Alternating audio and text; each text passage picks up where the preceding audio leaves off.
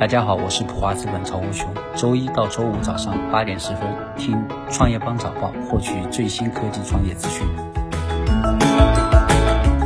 欢迎收听创业邦早报。创业是一种信仰，科技创业资讯尽在创业邦。今天是二零一九年九月十七号，星期二，我们一起来关注今天的重要讯息。云栖大会下周启幕。阿里将公布人工智能平头哥重大突破。九月十六号，阿里巴巴副总裁、云栖大会组委会负责人宋杰透露，今年的云栖大会将公布阿里巴巴的最新科技战果，包括平头哥重磅产品、人工智能整体性突破进展等。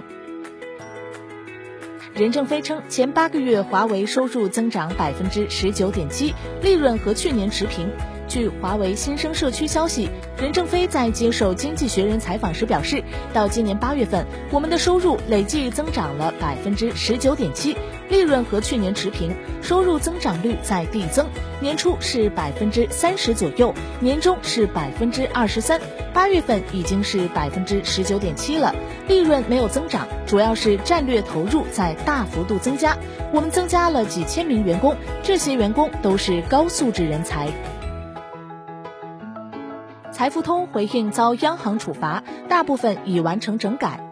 财付通支付科技有限公司因存在违反支付结算管理和金融消费权益保护相关制度的违法行为，遭中国人民银行深圳市中心支行对其处以警告，并处罚款一百四十九万元。对此，财付通回应称，财付通在收到人民银行深圳市中心支行反馈的问题后，第一时间启动自查，制定并落实逐项改进计划。目前，大部分事项已完成整改。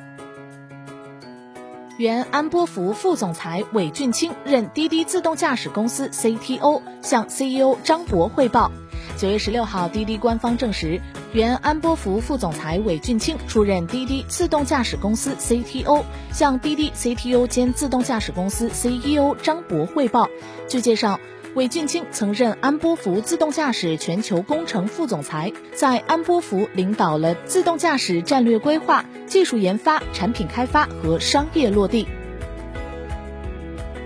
滴滴自动驾驶出租车落地上海，或明年初投放。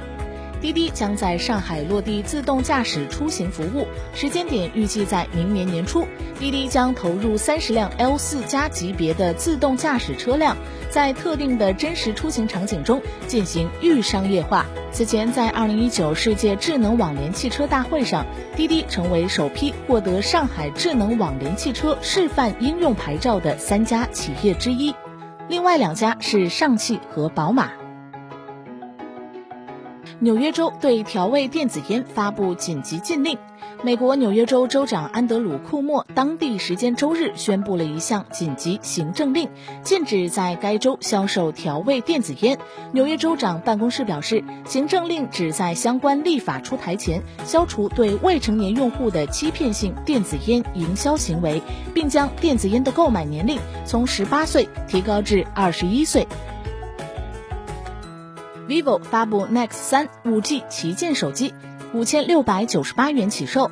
九月十六号，vivo 发布 Nex 三五 G 旗舰手机，新机搭载高通骁龙八五五 Plus 平台，支持四十四瓦超快闪充，有深空流光、液态天河两种配色，八 GB 加二百五十六 GB 版售价五千六百九十八元，十二 GB 加二百五十六 GB 版售价六千一百九十八元。另外，vivo 发布了 Nex 三四 G 手机，八 GB 加一百二十八 GB 版，售价为四千九百九十八元。